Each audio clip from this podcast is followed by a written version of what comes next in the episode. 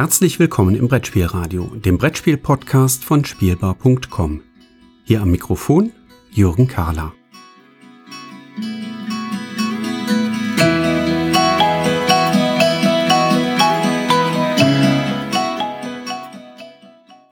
Liebe Zuhörer, herzlich willkommen in einer neuen Episode hier im Brettspielradio, wo es rund um Kinderspiele gehen soll. Nachdem ich den Januar aus beruflichen Gründen und aus zeitlichen Gründen ausgelassen habe, bin ich froh, dass es jetzt im Februar schon wieder weitergeht mit den Kinderspielen. Was habe ich heute für eine Auswahl mitgebracht? Ich habe drei Spiele ähm, hier mit dabei und die Auswahl ist ganz bunt gemischt, denn ich habe ein schon sehr altes Spiel, damit starte ich jetzt auch gleich. Ich habe ein Spiel, übrigens ein Klassiker, ähm, ich habe ein Spiel, was auch schon ein paar Jahre auf dem Markt ist und wie ich denke, so langsam auf dem Weg dahin ist, sich zu einem Klassiker zu entwickeln. Und ich habe ein Spiel, was dann schon für etwas ältere Kinder gedacht ist, was jetzt gerade relativ frisch auf dem Markt ist. Und so hoffe ich, dass hier in der Kinderspiel-Episode eine schöne bunte Mischung mit dabei ist. Starten möchte ich mit dem Klassiker. Und der Klassiker, den ich hier bei mir liegen habe, ist das Spiel Kajanak. Kajanak ist erdacht von Peter Paul Jopen, ist ein Spiel, was bei Haber erschienen ist für Kinder und Erwachsene ab sechs Jahren. Und ja, das macht auch Erwachsenen durchaus immer noch Spaß mitzuspielen. Und es ist wirklich ein Klassiker, den es schon ganz, ganz viele Jahre am Markt gibt, der aber nichts von seinem Reiz verloren hat. Was tun wir bei Kajanak? Bei Kajanak spielen wir eine Familie von Eskimos und wir wollen fischen. Dafür müssen wir allerdings im Eis erst einmal Löcher klopfen oder Löcher ähm, hacken, ähm, damit wir dann auch äh, Möglichkeiten haben, überhaupt angeln zu können und Fische äh, entsprechend äh, ja, erbeuten zu können hierbei. Und das Spiel funktioniert dabei über einen Würfel gesteuert. Aber wenn ich das so stehen lassen würde, dann wäre das viel zu kurz gegriffen, denn das Spiel ist so viel mehr und es lebt, wie so viele Spiele, die bei Haber erscheinen, von seiner Aufmachung und von seiner Haptik und von der Optik und von dem, was man dann mit dem Spielmaterial erlebt. Und dieses Spielmaterial, das wird in die Schachtel gelegt. Und das wesentliche Element dieses Spielmaterials ist ein äh, doppelseitiger Inlayboden, der in die Schachtel hineingelegt wird. Und zwischen diese beiden Lagen dieses Inlays wird ein Blatt DIN A4 Papier hereingelegt. Das müssen die Eltern natürlich immer vorrätig haben, denn äh, dieses DIN A4 Papier, das gilt es jetzt für die Kinder zusammen mit den Erwachsenen im Spiel durchzuhacken. Denn dieses Blatt symbolisiert quasi die Eisfläche, auf der wir mit unseren Eskimos unterwegs sind. Was tut jetzt der Würfel dabei? Der macht eigentlich gar nicht so viel, der bestimmt nur, was können wir denn in diesem Zug machen. Und in dem Zug, wo wir an der Reihe sind, können wir eben unsere Eskimo-Figur bewegen. Wir können ein Loch in diesen Spielplan reinhacken. Das sind Löcher eben auch auf diesen, äh, auf diesen Inlays sind Löcher reingestanzt und da pieksen wir dann mit einem großen Holzstab entsprechend durch. Oder wir dürfen angeln. Und das Angeln ist auch etwas, was die Kinder fasziniert, denn das Angeln funktioniert mit Magneten. Die Fische werden nämlich symbolisiert durch kleine Metallkugeln. Die werden in den Schachtelboden unter die Inlays gelegt und dann wird der Schachtelboden mal so wild geschüttelt, dass die Fische möglichst, also die Kugeln, möglichst gut verteilt sind in diesem Schachtelinnenboden. Und dann dürfen wir mit unserer magnetischen Angel, wenn wir denn das Fischen oder Angeln-Symbol gewürfelt haben, dürfen wir unsere Angel mit dem Magneten vorne am Ende durch eines der gehackten Löcher, das um unsere Spielfiguren drumherum ist, absenken.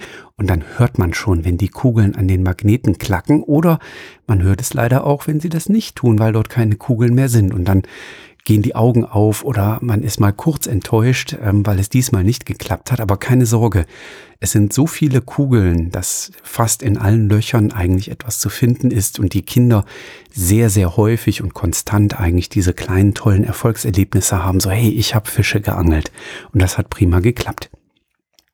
Es gibt dann noch so ein paar ähm, kleine Regelverfeinerungen, die dann noch so ein kleines bisschen Würze über die Interaktion ins Spiel bringen. Man kann nämlich oder die Kinder können nämlich einzelne ähm, Felder auftauen. Wenn sie den Wassertropfen würfeln, dann können sie Felder auftauen. Die Wassertropfen kann man tatsächlich auch wieder ähm, wegnehmen. Ähm, man kann Felder blockieren, dann ähm, kann man eben da nicht mehr drüber laufen. Also das macht man mit diesen Wassertropfen. Ähm, man kann Löcher, die jemand gehackt hat, auch wieder mit einem Eiskristall zufrieren lassen. Aber das sind nur so kleine ja, ich sag mal, kleine Add-ons, die äh, gar nicht so entscheidend sind. Das Spannende ist für die Kinder tatsächlich, mit der Eskimo-Figur über den Spielplan zu laufen, dann das Hackenwürfeln ähm, zu erwürfeln. Es gibt übrigens auch ein Joker-Symbol, da darf man sich aussuchen, was man machen kann, so dass eigentlich für jedes Ergebnis eben eine Drittelchance auf dem Würfel letztlich da ist, so dass man nicht das Problem hat, ich kann nur durch die Gegend laufen, ich kann nie hacken, ich kann nie angeln. Da muss man schon sehr, sehr viel Pech beim Würfeln haben. Und das geht auch sehr zügig. Also es ist Würfeln, die Kinder schauen, was mache ich jetzt? Laufe ich, hacke ich oder angel ich im Wesentlichen? Dann geht der Würfel weiter und das nächste Kind ist an der Reihe. Und da spielt man so lange, bis eines der Kinder 15 Fische ähm, sich erangelt hat und dann wird abgerechnet. Es gibt große und kleine Fische, die haben dann einen Punkt oder zwei Punkte ähm, an Wertigkeit. Oder das Spiel endet alternativ auch, wenn auf jeder Eisscholle, das sind so kleine Bereiche äh, auf dem Spielplan oder in diesem Punkteraster, oder in diesem Lochraster, ähm, wenn überall mal gehackt worden ist, dann ähm, endet das Spiel auch. Ähm, das heißt, wir kommen ungefähr auf eine Spielzeit von so 12 bis 15 Minuten typischerweise. Also das ist so eine realistische Spielzeit, die man mit den Kindern erreichen kann. Und da trägt das Spiel wunderbar und das macht den Kindern so viel Spaß, dieses DIN A4-Papier zu durchstoßen da eben die Löcher ins Eis zu hacken und dann anschließend die Angel in die Löcher abzusenken und zu schauen, Mensch, kann ich denn da vielleicht ähm, die Fische rausholen über den Magneten, ähm, dass man wirklich mit Fug und Recht sagen kann, zu Recht ist Kajanak von Peter Paul Jopen bei Haber erschienen für Kinder ab sechs Jahre ein Klassiker und äh, gehört in möglichst viele Kinderzimmer hinein, so würde ich es formulieren. Ja, das zweite Spiel, was ich mitgebracht habe, ist das Spiel Verfuchst. Verfuchst mit einem X geschrieben, also nicht mit CHS, sondern mit einem äh, X geschrieben, ähm, ist erdacht von Marisa Peña und von Shannon Lyon, würde ich vermuten, dass sie äh, ausgesprochen wird. Ist ein Spiel, was bei Game Factory erschienen ist für Kinder ab fünf Jahren zwei bis vier Spieler und das dauert so ungefähr 20 Minuten. Ähm, auch Kajanak kann schon mal so bis in die 20 Minuten durchaus ähm, hineingehen. Also ähm, das kann da äh, schon durchaus so sein. Und Verfuchs ist eben auch ungefähr in dieser Länge unterwegs. Und auch Verfuchst ist über Würfel gesteuert, obwohl die Würfel auch da zwar ein bisschen der Motor sind, was so ein kleines bisschen Glück und Spannung reinbringt, ähm, aber eigentlich nicht den Kern des Spiels ausmachen. Bei Verfuchst haben wir drei Würfel und wir müssen vorher ansagen, was wir denn erwürfeln wollen. Nämlich, ob wir Hinweise suchen möchten oder ob wir verdächtigen Karten aufdecken möchten. Und das sind die eigentlichen, wirklichen Aktionen, denn der Kern von Verfuchst ist eigentlich ein Deduktionsspiel. Wir haben um den Spielplan herum 16 verdächtigen Karten herumliegen. Auf jeder Spielplanseite sind das vier Stück. Und einer oder eine dieser Verdächtigen hat was angestellt. Und äh, das ist eben der Fuchs, ähm, der sich jetzt aus dem Staub machen möchte. Auf den Karten abgebildet sind Füchse in ganz, ganz unterschiedlichen Ausprägungen. Mal mit Hüten, mal mit Regenschirmen, mal mit Halsketten an, mal mit einer Uhr ähm, und so weiter und so fort. Und diese Charakteristika, diese Attribute, die sich auf den Karten finden, die helfen eben bei dem, was das Spiel ausmacht, nämlich wir versuchen deduktiv herauszufinden, welcher Fuchs ist denn jetzt tatsächlich derjenige, der hier das äh, goldene Hühnerei geklaut hat und sich gerade versucht aus der Stadt ähm, herauszuwinden. Ähm, ja, wie gesagt, der Motor davon, das sind die drei Würfel. Jedes Kind muss nämlich vor Beginn des Spielzugs ansagen, möchte es Hinweise suchen. Dann kann man ähm, die eigene Spielfigur auf dem Spielplan bewegen und kann sich ähm, eben die äh, Hinweise, die dort auf den einzelnen Feldern ablegen, äh, anschauen und kann schauen, ob sie denn was mit unserem aktuellen Verdächtigen zu tun haben. Den kennen wir nicht, aber wir können über diese Hinweise eine kurze Bestätigung kriegen, Mensch, dieses Attribut, was ich hier als Hinweis gefunden habe, das trifft auf den oder die Verdächtige zu oder eben nicht. Also so nach und nach kriegen wir quasi heraus, ah, der Dieb, der hatte einen Regenschirm ähm, und eine Uhr dabei, aber der hatte keinen Hut auf beispielsweise. Oder die Alternative ist, wir versuchen die verdächtigen Karten aufzudecken, dann dürfen wir wenn wir das erwürfelt haben, eine verdächtigen Karte aufdecken und dann können wir sofort vergleichen mit dem, was wir bislang über den Verdächtigen wissen. Ja, treffen die Attribute zu oder sind die eben nicht auf der Karte abgebildet und dann können wir so einen Verdächtigen oder eine Verdächtige gegebenenfalls ausschließen oder wir müssen leider sagen, na, das ist im engeren Kreis derjenigen, die vielleicht für diesen goldenen Hühnerei-Diebstahl in Frage kommen. Die Grafik ist äh, jetzt dieses Jahr nochmal neu überarbeitet worden. Wie ich finde, ist sie nochmal schöner geworden. Ich habe hier tatsächlich die alte grafische ähm, Aufmachung ähm, liegen, aber das restliche Spielmaterial ist von seiner Funktionalität her unverändert sehr, sehr schön ist, da ist so ein kleiner Plastikschieber dabei. Da wird die Karte des Fuchses reingeschoben, der eben diesen unfassbaren Hühnerei-Diebstahl vollbracht hat und äh, ja, durchgezogen hat, äh, wird dort reingeschoben und über diesen Plastikschieber können wir jetzt eben die einzelnen Attribute überprüfen. Denn die Hinweise, das sind so kleine Pappplättchen, die wir eben auf dem Spielplan verteilen zu Beginn des Spiels, zu denen wir dann hinlaufen können, die aufnehmen können. Und dann können wir die auf diesen Plastikschuber ähm, legen und können dann den zur Seite aufmachen. Und dann zeigt uns eine kleine Aussparung auf dem Hinweisplättchen an, ja, der Verdächtige oder die Verdächtige hat dieses Attribut, was jetzt hier auf dem Hinweisplättchen abgebildet ist, oder es hat es nicht. Ähm, und so können wir eben nach und nach immer mehr erfahren über den oder die Verdächtige. Und das macht den Kindern einfach wahnsinnig viel Freude die knobeln da rum und überlegen, Mensch, der kann es gewesen sein, die kann es nicht gewesen sein, die Karte können wir schon mal ausschließen. Ähm, die teilen sich auf, Mensch, du, wir müssten noch mal ein paar verdächtigen Karten aufdecken. Geh du doch mal auf das Verdächtigen drauf. Ähm, ich versuche dann nachher äh, noch das Hinweisplättchen da oben zu erreichen. Ich stehe ja eh gerade auf der in der Ecke dieses Spielplans und das ist einfach schön zu sehen, wie die Kinder da gemeinsam Strategien erarbeiten, was denn jetzt gerade sinnvoll ist und wie sie vorangehen müssten. Sehr, sehr schön, war völlig zu Recht damals nominiert für das Kinderspiel des Jahres. Und das war das Spiel Verfuchst von Marisa Peña und Shannon Lyon, erschienen bei Game Factory ab fünf Jahre, zwei bis vier Spieler und 20 Minuten. Wie gesagt, dieses Jahr ähm, neu, nochmal in neuer Grafik ähm, auch auf den Markt gekommen.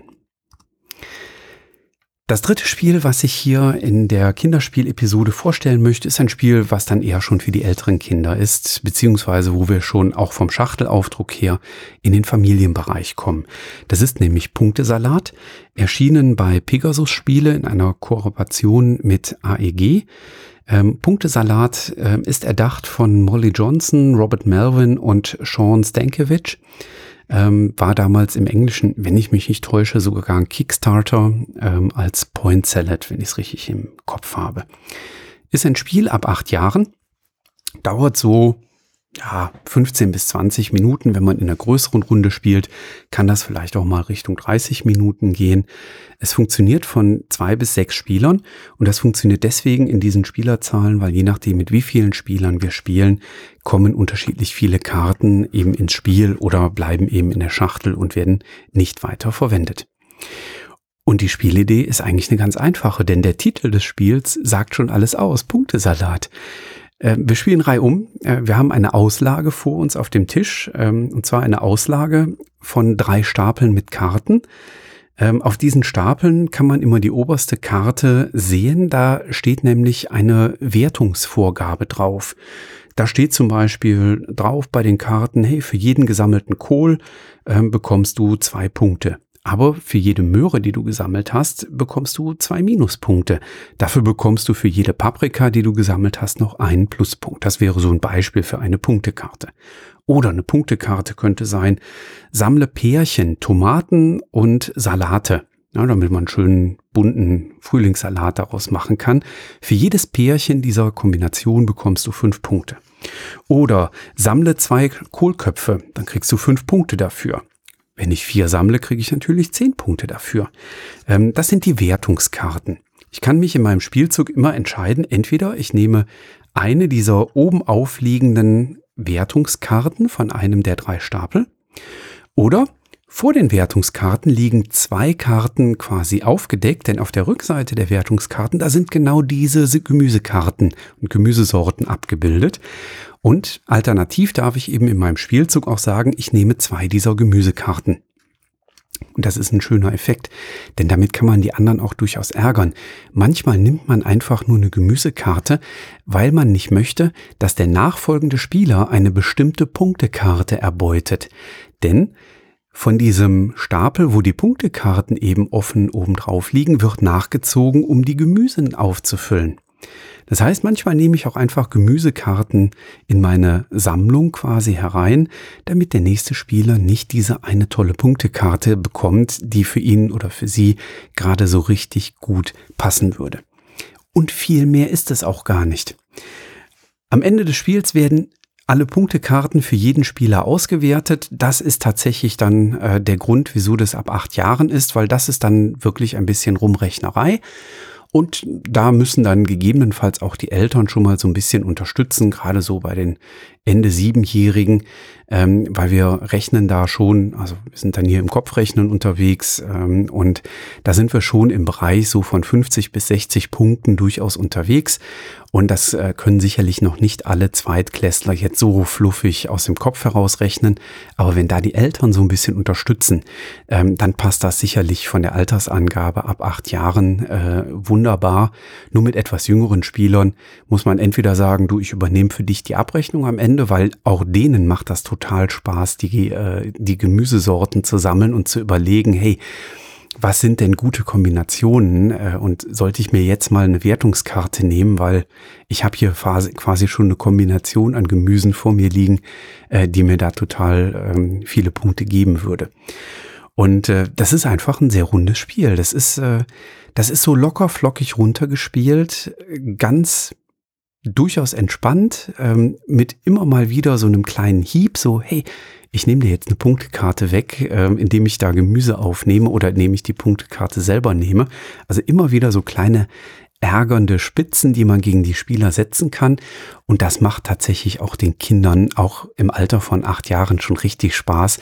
Ähm, Gerade wenn man mit den Eltern gemeinsam spielt, so dem Papa nochmal schnell die Punktekarte wegschnappen oder Gemüse nehmen, was der Papa dringend brauchte. Und dann geht auch noch die Punktekarte, die die Alternative gewesen wäre, weg, weil ja dann die Gemüsespalte wieder aufgefüllt wird. Also Punktesalat, ein Spiel, was mich sehr überrascht hat, als ich es im Herbst kennengelernt habe, weil ich nicht erwartet hätte, dass so ein kleines Spiel so viel Freude bereiten kann. Also, durchaus heute in den Kinderspielen drei rundum Empfehlungen. Ähm, Punktesalat war jetzt das zuletzt vorgestellte Spiel von Molly Johnson, Robert Melvin, Sean Stankiewicz bei Pegasus Spiele in Deutschland erschienen. Ab acht Jahre 15 bis 20 Minuten, in der größeren Runde auch schon mal ein kleines bisschen länger, zwei bis sechs Spieler. Daneben hatten wir in der Mitte Verfuchst bei Game Factory erschienen und als erstes Spiel heute im Brettspielradio war Kajanak, ein Klassiker von Haber. Ja, dann danke ich an der Stelle für die Aufmerksamkeit und verabschiede mich bis zum März, denn dann am 5. März gibt's die nächste Folge mit Kinderspielen auf die Ohren. Bis dahin, tschüss!